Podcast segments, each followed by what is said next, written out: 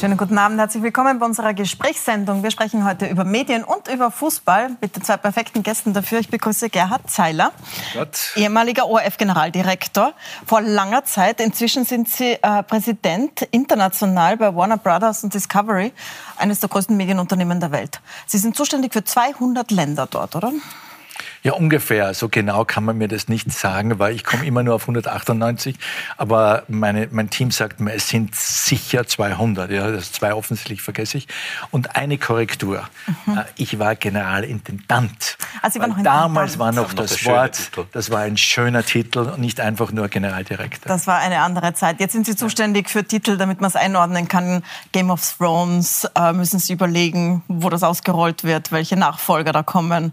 Äh, Sie sind für viele Filme zuständig. Und also die Sport. kreativen Entscheidungen werden schon gerade was die großen amerikanischen Filme, großen Serien betrifft, ähm, an der Westküste entschieden. Aber wir müssen uns überlegen, was wir damit machen, wie wir es ausrollen ja, mhm. in den 200 Ländern. Wir haben unsere eigenes, eigenen Netflix-Konkurrenten, HBO Max, aber eben noch nicht äh, global ausgerollt, sondern nur in Teilen von Europa, in ganz Lateinamerika äh, und das wird in den nächsten Jahren auch hier zu uns kommen und nach Asien, äh, nach Asien exportiert werden. Also perfekt, um mit Ihnen auch über die Zukunft des Fernsehens zu sprechen, auch in Österreich, ebenso wie mit Ihnen, Herr Wrabetz. Aber Sie sind hier als frisch gewählter Präsident von Rapid, Alexander Wrabetz, ebenfalls in dem Fall Generaldirektor gewesen vom ORF. Schönen guten Abend, danke fürs Kommen.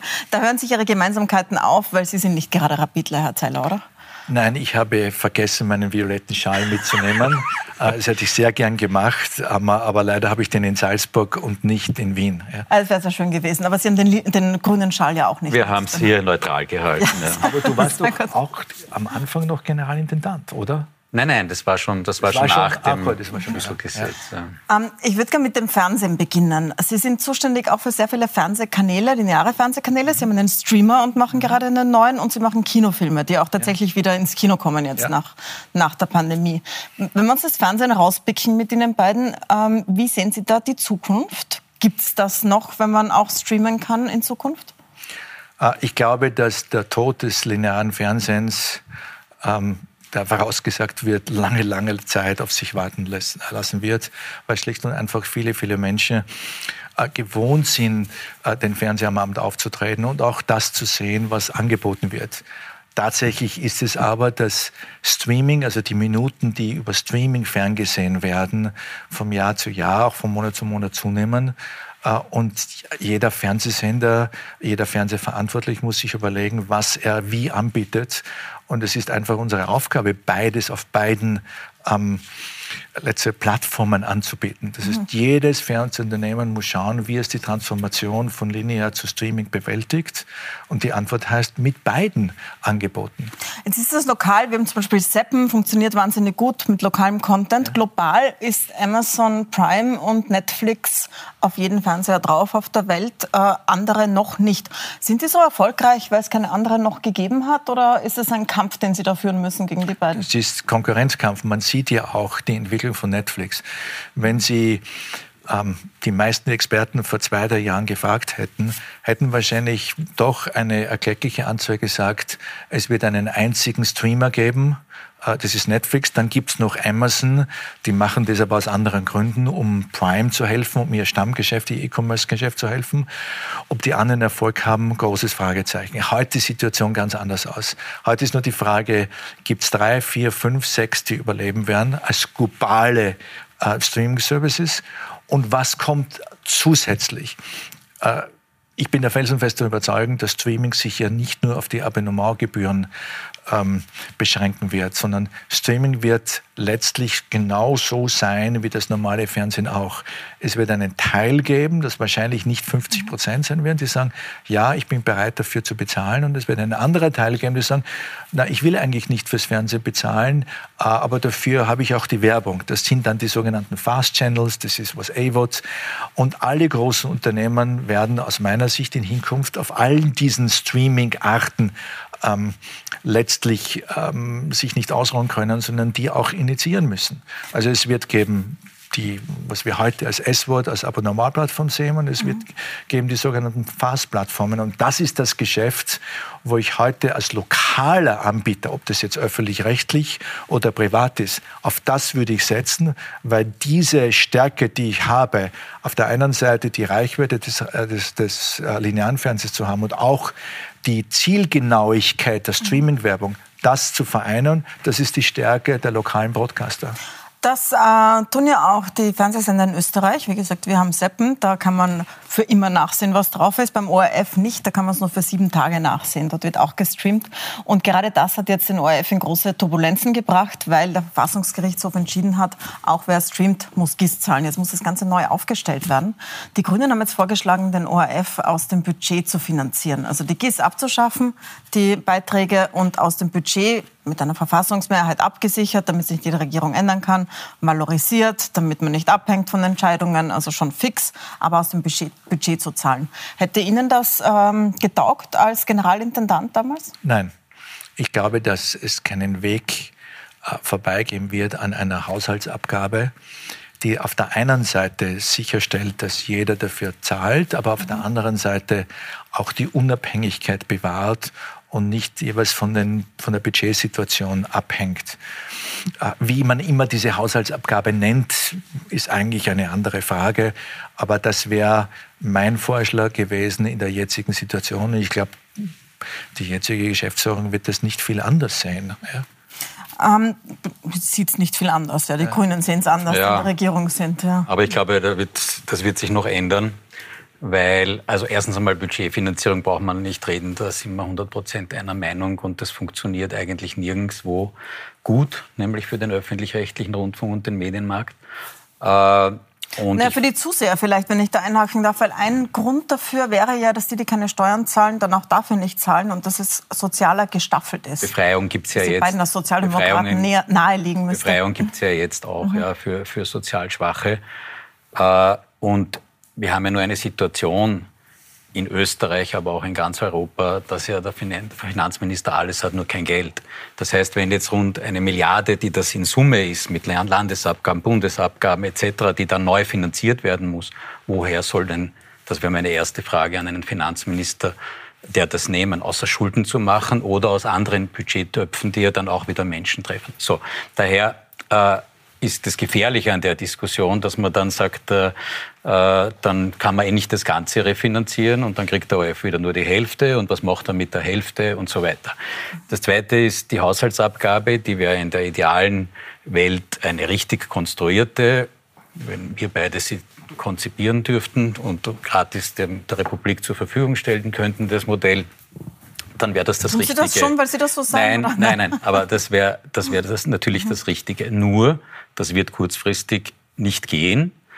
Und diese Regierung, die ja nicht einmal einfache Gesetze zum Thema Maklergebühr oder, oder so irgendwas zustande bringt, wird so ein komplexes Ding in den nächsten vier Monaten nicht zustande bringen.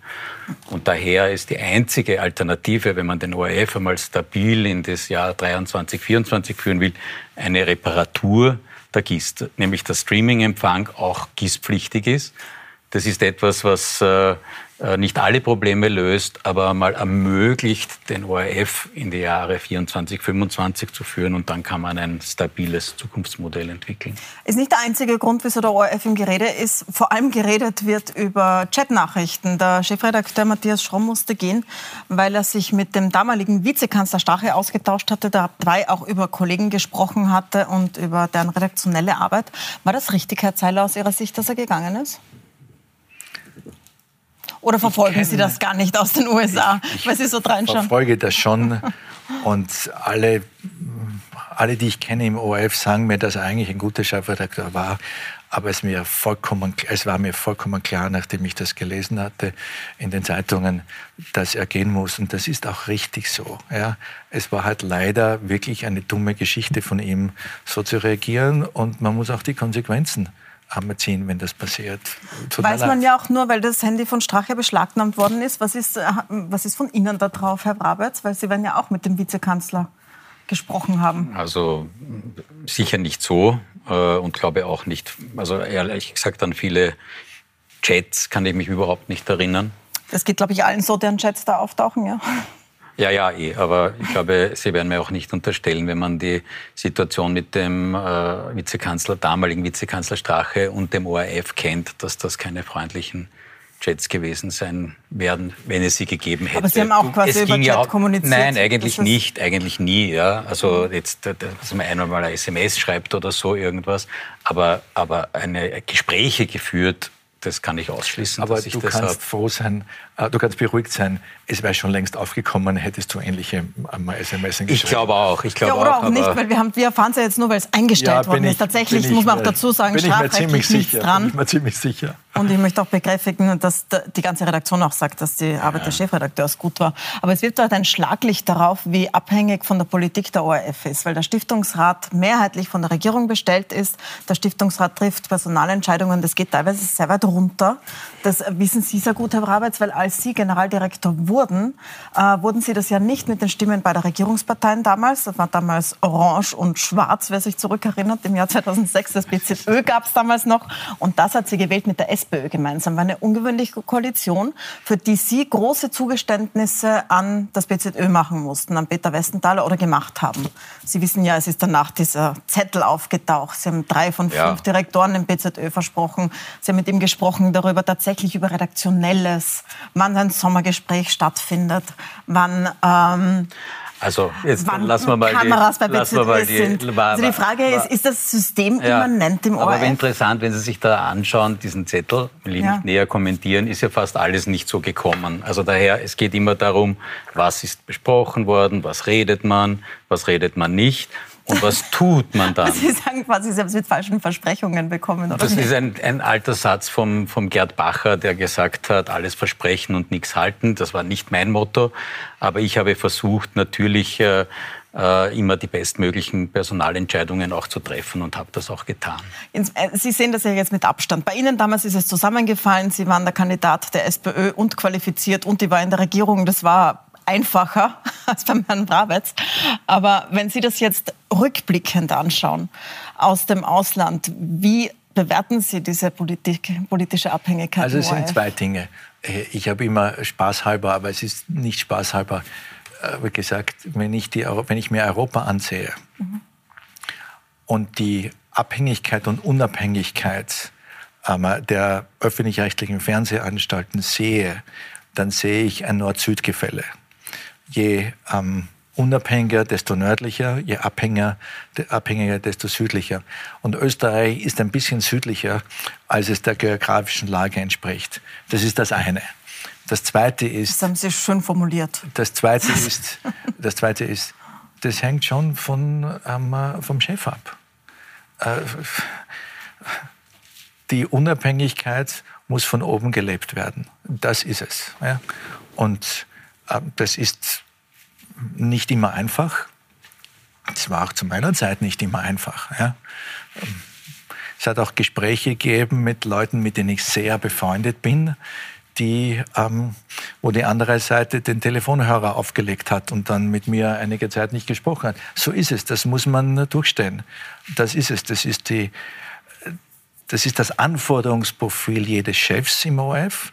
Und je besser man das macht, umso unabhängiger werden auch die Mitarbeiter sein. Das Schlimmste ist so ein vorauseilender Gehorsam. Ja, ja manche Aber Dinge ändern sich ja. Also zum Beispiel, also Chefredakteur, wenn wir beim Chefredakteur Schromm waren, das war der Fritz Dittelbacher, der galt als SPÖ nahe, hatte nie ein Parteibuch, galt aber als SPÖ nahe und wurde dann ausgetauscht. Das war ja also das war ja ein Wunsch der türkis-blauen Regierung offenbar damals. Oder welchen anders hatten Sie denn sonst, also um einzusetzen, eine, der wieder, eine, deswegen wieder eine, weg eine, ist? Eine ORF-Geschichte, aber natürlich, es zeigt ja, also wie der ja, Fritz, Gesprächsthema, wenn ich Sie wie beide Fritz Dietelbacher bestellt ja. habe, ja, der ein sehr, sehr guter Chefredakteur auch war, der hat es genau die gleiche Diskussion gegeben. Es gibt immer Diskussionen äh, und auch äh, ähm, äh, und, und, und Schraum hat ja gezeigt, das ist ja, glaube ich, immer das Entscheidende, äh, was macht einer? Und ich sage, am Tag zum Beispiel, wie die Ibiza-Berichterstattung war, wo jene des ORF, ihr habt auch viel äh, berichtet. Dass dieser Sender draußen entstanden, sogar wenn wir so viel berichtet haben. Ja. Aber Aber entscheidend war dafür, dass am Abend diese Regierung zurückgetreten ist, ist, dass der ORF den ganzen Tag äh, draufgeblieben ist mit Millionenpublikum und natürlich vor allem dort, äh, dass dann auch die, die, die, das aufbereitet hat, dass dann klar war, diese Regierung kann so nicht weiter existieren. Und wer war der Chefredakteur? Matthias Schromm, der angeblich also. Ja, aber das, ich glaube, es bestreitet ja niemand, ja, weder die Redaktion noch außerhalb, dass er seine Arbeit das, gut gemacht hat. Aber wie es geworden war. ist und ja. wie das davor geworden ja, ist und der aber, danach, aber, das ist doch politischer Einfluss, Herr Brabitz. Das können Sie ja nicht jetzt wegwischen, sonst wird es ja nicht mit dem Regierungswechsel Ich habe passieren. nie gesagt, dass der ORF in einem politikfreien Raum ist. Mhm. Das ergibt sich nicht. Ja? Bei Ihnen werden letztlich die Entscheidungen irgendwo in Deutschland, in Italien äh, getroffen, ist bei Privaten selbstverständlich. Und beim ORF ist es letztlich irgendwo. So die werden schon hier getroffen, die Entscheidungen. Die, nein, aber halt die ja. obersten Entscheidungen, wie es da weitergeht. Und, die, und, und, und beim ORF ist es der Stiftungsrat, der ist politisch besetzt. Das ist ein, ein Raum, in dem man sich auch äh, bewegen muss. Und ich glaube, alle, und das gilt also für mich auch, viele von jenen, die mich äh, unterstützt haben, bei meiner ersten Wahl insbesondere, haben sehr bald danach sehr, sehr viel in Bewegung gesetzt, um mich wieder loszuwerden die äh, schwarz-blaue äh, Regierung, allen voran die FPÖ, die hat sich massiv darum bemüht, ein Gesetz rasch zu bekommen, das mhm. sozusagen primär darin besteht, mich, mich, mich wegzukriegen. Also das ist etwas, genau wie man sagt, man muss schauen, dass man mit einem guten Konzept, und das war bei meiner ersten Wahl ja äh, insbesondere der Fall, da war doch eine sehr breite Stimmung im Land, im ORF, aber auch außerhalb, dass man sagt, äh, man möchte dieses System MÜG wurde das genannt, sozusagen ändern. Und da war ich sozusagen die, die, die Person, die das äh, realisiert hat. Ich möchte nur kurz noch mal festhalten, die, die, Analogie können Sie nicht ziehen. Es hat sich noch nie jemand in Deutschland in unserem Konzern auch nur dafür interessiert, wer Herr Chefredakteur wird. Also das, sind, das, das ist in einem Privatunternehmen anders nicht. natürlich. Nur, also Sie sind ja jetzt lange schon im Privatfernsehen, jetzt in einem riesen Medienunternehmen. Würden Sie Personalentscheidungen so treffen, wie es im ORF passiert? Also Roland Weismann, Alexander Brabetz, die, die Direktoren. Wie betrachten Sie das so von außen? Ich betrachte es und habe natürlich meine Meinung, aber ich habe eigentlich immer, und äh, Alex kann das bestätigen, es so gehalten, mit ganz, ganz wenigen Ausnahmen, mhm. dass ich mich nie einmal über meine Nachfolge äh, und Entscheidungen und Diskussionen eigentlich beteiligt habe. Ja, das macht man nicht. Ja. Also ich äh, halte das für Unsinn. Ähm, ich glaube, wir haben einmal telefoniert über eine Geschichte, aber das ist es. Ja. Und das, das macht man eigentlich nicht. Tatsache ist, es ist schon der Unterschied zwischen privat und, und öffentlich-rechtlich. Beim privaten Fernsehen gibt es diese Interventionen nicht. Also ich kann mich erinnern, bei RTL ein einziges Mal, wo mich der damalige Bertelsmann-Chef Middelhoff angerufen hat und gesagt hat, die Merkel beschwert, sie war damals noch in Opposition, beschwert sich immer, ähm, dass RTL so schlecht berichtet, wollen wir uns nicht einmal zu dritt zusammensetzen. Und meine Antwort an ihn war, das können wir schon machen, aber du bekommst dann jeden Tag, wenn irgendeine Meldung ist, die die Opposition, der der Opposition nicht gefällt, ähm, du bist dann involviert. Dann beschwer dich ich nicht, dass du das an mich abliefern kannst. Er war dann gut beraten, diesen Termin nicht zustande kommen zu lassen.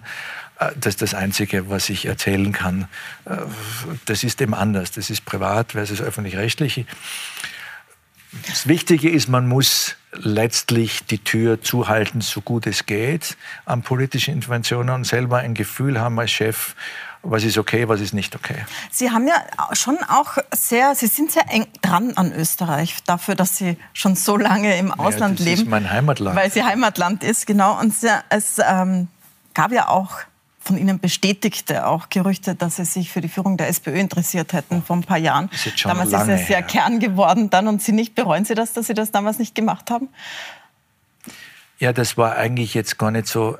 Äh, ich bereue es nicht, dass ich in der Situation gesagt habe, ähm, ich trete da nicht an in einen Konkurrenzwettbewerb äh, mit dem Christian Kern. Das bereue ich nicht. Ähm, ich hätte es damals, wie jeder weiß, gerne gemacht. Ähm, das ist nicht so gekommen und damit war die Sache beendet. Ja. Aber denken Sie, wenn Sie jetzt die SPÖ sind, denke ich mir meinen man Teil. Das anders machen? denke ich meinen Teil. Ähm, das würde ich auch nicht sagen, man könnte es anders machen, aber that's it. Mhm. Weil es gibt ja gerade diesen Richtungsstreit Doskozil, Pamela Rendi-Wagner, einen Streit in der Asylsache. Verfolgen Sie das so genau, was da passiert? Ja, ich verfolge, das ist ja es ist ja unschwer, das nicht zu lesen und zu hören und zu sehen. Und dann belassen wir es dabei. Nein, nein, in der Situation wir. ist relativ, relativ klar. Ja.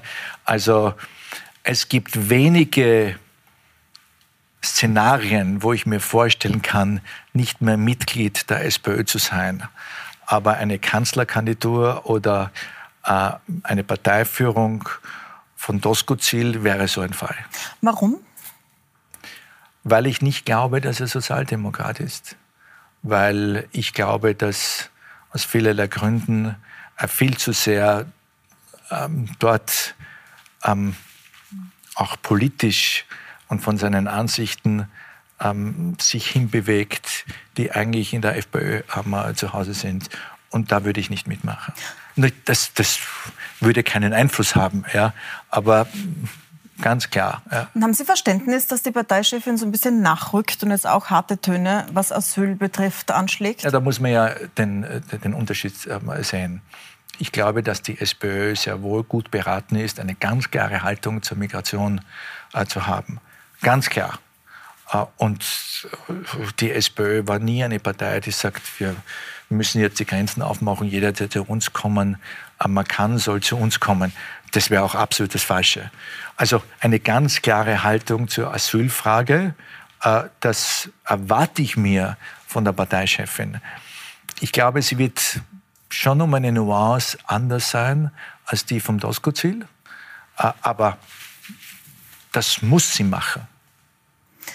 Wir machen eine kurze Pause und dann reden wir über Fußball. Hurra. Wir kommen ja. zu Grün, zu Rapid. Wir sind gleich wieder da mit dem neuen Präsidenten von Rapid, Alexander Frabetz, der jetzt als ORF-Chef da war, jetzt gleich als Rapid-Präsident. Bis gleich.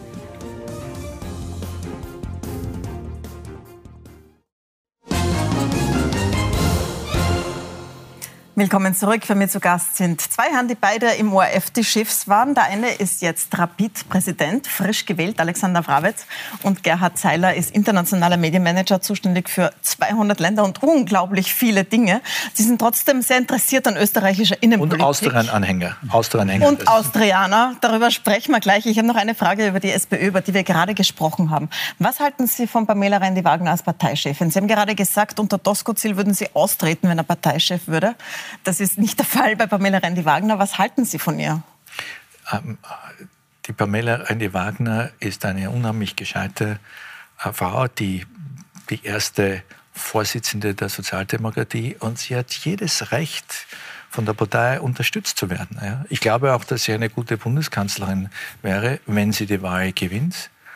Und ähm, es ist einfach wichtig, auch innerhalb der SPÖ, dass man das anerkannt, ja? man anerkennt. Man kann nicht sagen, man wählt sie zur Parteivorsitzenden und dann nimmt man ihr die Chance, auch zu entscheiden, ob sie als Spitzenkandidatin der SPÖ bei der nächsten Wahl antreten will. Sie hat es hundertprozentig verdient, dass sie das kann, dass sie das entscheidet. Und wenn sie das so entscheidet, was offensichtlich der Fall ist, dann bin ich hundertprozentig der Meinung, dass wir sie unterstützen müssen. Weil Ihr Name ist natürlich jedes Mal, auch jetzt, wieder nein, im Gespräch. Na, jetzt ist sicherlich mein Name nicht im Gespräch und nicht mehr im Gespräch. ähm, ich kann Ihnen versichern, dass doch. ja, meine Antwort ist ganz klar. Äh, die Pamela Rendi-Wagner ist die Parteivorsitzende. Sie wird die nächste Spitzenkandidatin sein und das ist auch okay so. Das, das ist auch gut so, nicht nur okay so, das ist auch gut so. Das Einzige, beide sind beide Sozialdemokraten. Beim Fußball haben wir schon gesehen, da liegen sie weit auseinander. Äh, hier ist es Violett Austria und Sie sind gleich Präsident geworden bei Ihrem Fußballverein Rapid. Ähm, als frisch gebackener Präsident haben Sie, Sie haben einiges zu tun in dem Verein. Da hat es Turbulenzen gegeben, Sie müssen da einiges aufräumen. Ähm, eines, was Sie gesagt haben, ist, dass Steffen Hoffmann eine wichtige Rolle übernehmen wird, um mal gleich beim Personal zu beginnen. Äh, Sie haben nicht genau gesagt, was, weil wird der Sportdirektor, wird es noch einen Sportdirektor geben? Was haben Sie vor mit ihm? Also richtig ist, Rapid ist in einer sehr herausfordernden Situation und das Ganze, dass ich jetzt Präsident bin mit einem neuen Präsidium, ist ja entstanden, weil das alte zurückgetreten ist. Und wir hatten daher, die erste Aufgabe war einmal zu sagen, hat man jetzt, schafft man ein Präsidium, das äh, eine breite Unterstützung hat und das ist mit fast 90 Prozent auch gelungen aus verschiedensten Richtungen hier Leute zusammenzubringen für ein sehr gutes neues Präsidium mit einem klaren Programm. Und daraus resultiert jetzt dann auch eine neue äh, Führungsstruktur in der Rapid GmbH, also dem sportlichen Bereich. Wir werden einen neuen äh, Wirtschaftsdirektor bestellen. Das macht jetzt einmal interimistisch der frühere Werner mhm. Kuhn, der bis ein solcher da ist, zurückkommt. Wir werden wir haben äh, äh, Soki Barisic zum Trainer jetzt bestellt. Das heißt, er wird die, seine Rolle als äh, Sportdirektor äh, verlassen und wir werden einen neuen bestellen. Und wir werden in der Führung äh, des SK Rapid, äh, in der GmbH, in der Geschäftsführung wird auch äh, Steffen Hoffmann äh, sein, der dann eine klare unterstützende Rolle auch für den Sportbereich haben wird. Freut Sie diese Aufstellung jetzt als Austrianer oder ähm, Fürchten Sie sich davor? Also ich fürchte mich überhaupt nicht davor. Als Austrian-Anhänger ist man gewohnt, sich nichts mehr zu fürchten. Ja? Aber das ist relativ klar. Aber ich habe immer Respekt ähm, davor, wenn jemand sich bei einem österreichischen Fußballclub in die vorderste Front stellt weil das würde ich mich nicht trauen. Ja. Weder bei Austria Lieber in den internationalen Konzern halten als, als das. Aber Sie haben es gemacht. Ein äh, Problembereich von Rabin sind die Fans, äh, die sehr lautstark sind und nicht immer der gleichen Meinung wie die Clubführung. Das haben Sie jetzt auch übernommen, diese Kommunikation. Ein großes Problem in den vergangenen Jahren, auch Monaten, waren antisemitische Äußerungen, die immer wieder da waren. Ähm, wie werden Sie das in den Griff bekommen? Haben Sie da eine Strategie? Also der Fanbereich ist nicht der Problembereich des ORF. Das ist eine der ganz großen Stärken.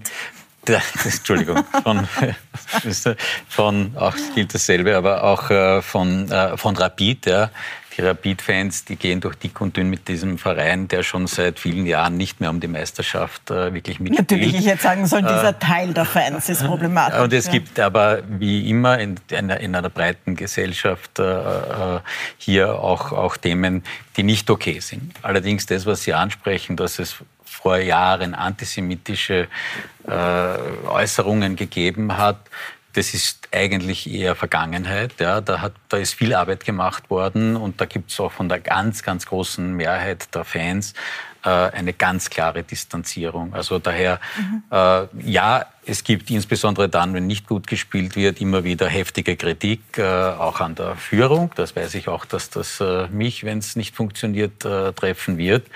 Äh, wir haben aber auch uns dazu bekannt, dass wir schon das Thema, dass wir sagen, wir wollen ein positives Image und eine positive Stimmung im Stadion einmal grundsätzlich haben, sehr ernst nehmen. Ich habe jetzt schon bei der Recherche auch heuer noch so ja. etwas gefunden, aber wie bereiten Sie sich darauf vor, wenn es Kritik gibt, ähm, vor diesem Fanblock zu stehen? Wie machen Sie das? Naja, Stellen Sie sich da persönlich? Nicht, oder? Äh, ich habe viele Gespräche jetzt ja, mhm. und bin also auch bei, bei Fangruppen und so weiter da jetzt schon auch gewesen. Und dort ist aber eigentlich ganz, ganz stark auch die, die, die Meinung, dass vor allem nichts passieren soll, was dem Verein schadet, dem Verein imagemäßig schadet aber auch ja mittlerweile dazu geht, dass er dann auch Sanktionen verbunden ist und dass man Punkte verliert, wenn man Böller wirft und so weiter. Solche Dinge passieren.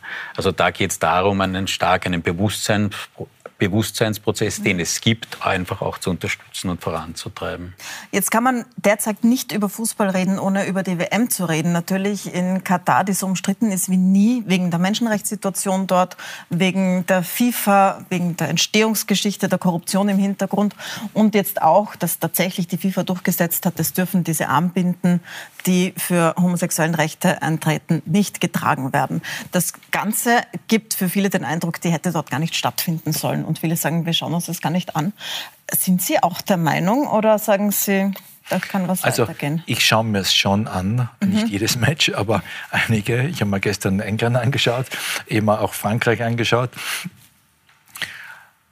Ja, wahrscheinlich ist es schwierig, ähm, dass die WM dort stattfindet. Es ist ja auch zum ersten Mal nicht im, im Juni und Juli, sondern im November, was auch eine Schwierigkeit ist. Es wäre ja dort auch ist, zu heiß, nämlich im Juni, Juli. Aber es ist entschieden worden. Und wenn es entschieden mhm. worden ist, dann halte ich nichts davon, dass man sagt, okay, jetzt gewisse Nationen können dort spielen, andere können nicht spielen. Dann muss man das auch durchziehen. Diese Entscheidung der FIFA, dass es die Armbinden nicht geben kann, halte ich für unsinnig, weil es die, die ganze Debatte ja nur noch hochzieht. Das wäre grundsätzlich niemand aufgefallen. Also naja, den das Katar eine ist, offenbar, das eine ist die Situation ja. in Katar, da mhm. könnten wir stundenlang drüber reden. Aber das andere ist die Situation in der FIFA und ich glaube nicht, dass der FIFA-Präsident und sein Präsidium, die die Entscheidungen treffen, hier wirklich sehr glücklich agieren. Wirft er auch grundsätzlich auch ein Schlaglicht auf den Fußball. Damit letzte Frage nochmal an Sie. Homophobie und Fußball ist natürlich ein Thema, seit es Fußball gibt. Da gibt es kleine Schritte. Ist es etwas, was Sie vorantreiben wollen? Dass, ähm, also ich glaube, dass, dass wir jetzt generell auch auf Katar zurückkommen. Das mhm. Problem ist, dass das dort in einem Land ist, wo eine Austragung in der Zeit, wo seit Dutzenden Jahren WMs stattfinden, nicht möglich macht. Und in einem Land ist, wo es in Wirklichkeit auch nur ganz rudimentäre Fußballtradition gibt. Und das ist eigentlich der Punkt. Ob man jetzt bei jedem Austragungsort von international immer alle sozusagen mitteleuropäische EU, Mitteleuropa, mitteleuropäisch kann man nicht einmal sagen, wenn man an Ungarn denkt, aber äh, sagen wir westeuropäische Standards anlegt, dann wird man nur mehr in einem Teil der EU in Zukunft äh, wirklich äh, internationale Bewerbe durchführen können. Also daher jetzt jetzt drauf zu kommen, Jahre danach, ja, in einem Jahr, wo alle Regierungen aus Europa gebildet sind nach Katar und, und Kotaus gemacht haben, damit man ein bisschen Gas bekommt, drauf zu kommen, dass dort nicht alles in Ordnung ist oder vieles nicht in Ordnung ist nach unseren Standards, das finde ich so ein bisschen doppelbödig.